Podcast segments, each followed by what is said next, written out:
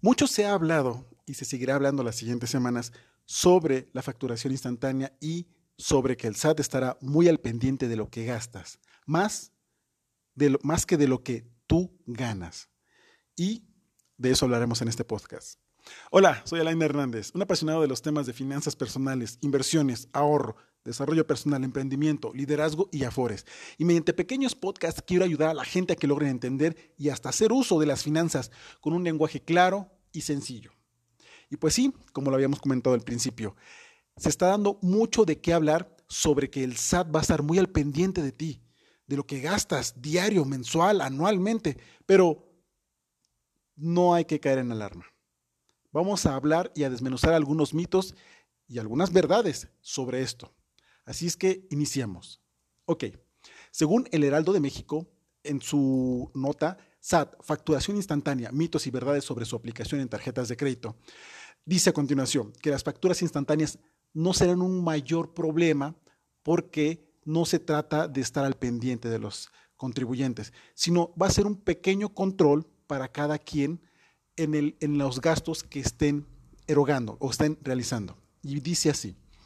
El Servicio de Administración Tributaria, SAT, pondrá en marcha a partir del 2020 el programa de facturación instantánea, que tiene como objetivo facilitar el uso de facturación a los contribuyentes que realicen compras con tarjetas de crédito y débito. Esto es posible gracias a que el chip de las tarjetas bancarias está registrado con el RFC, Registro Federal del Contribuyente, por lo que se podrá facturar al instante.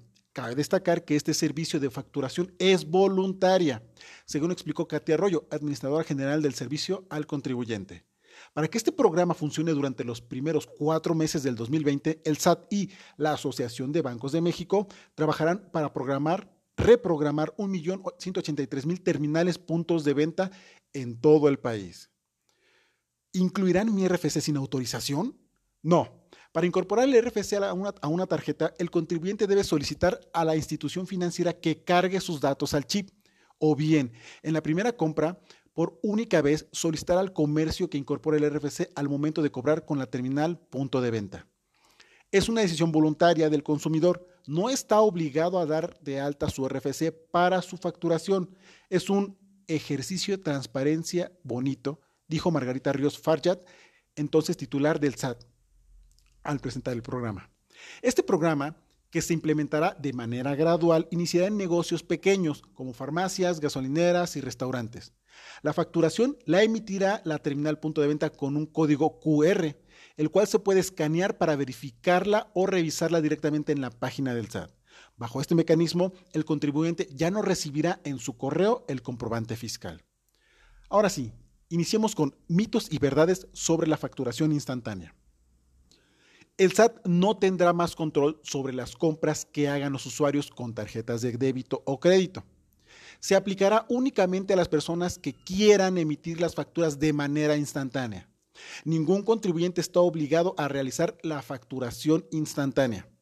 Las compras de los ciudadanos están protegidas en caso de que no deseen darlas a conocer al Servicio de Administración Tributaria no sustituye la dinámica de facturación actual, ya que el pago en efectivo no entra en este beneficio. Su objetivo es facilitar la vida del contribuyente haciendo más sencillo el proceso de facturación.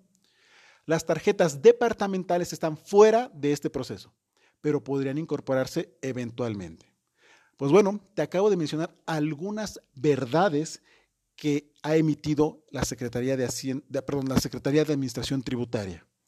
¿Para qué? Para que no creemos alarma y estemos al pendiente de nuestros gastos porque en caso de que haya una discrepancia, es decir, si tú reportas que ganas X cantidad, pero tus gastos exceden lo que ganas mensualmente, pues bueno, ahí llamarás la atención fuertemente del SAT y este te, te hará llegar una invitación a que corrobores y o compruebes de dónde obtienes el excedente de lo que reportaste como ingreso.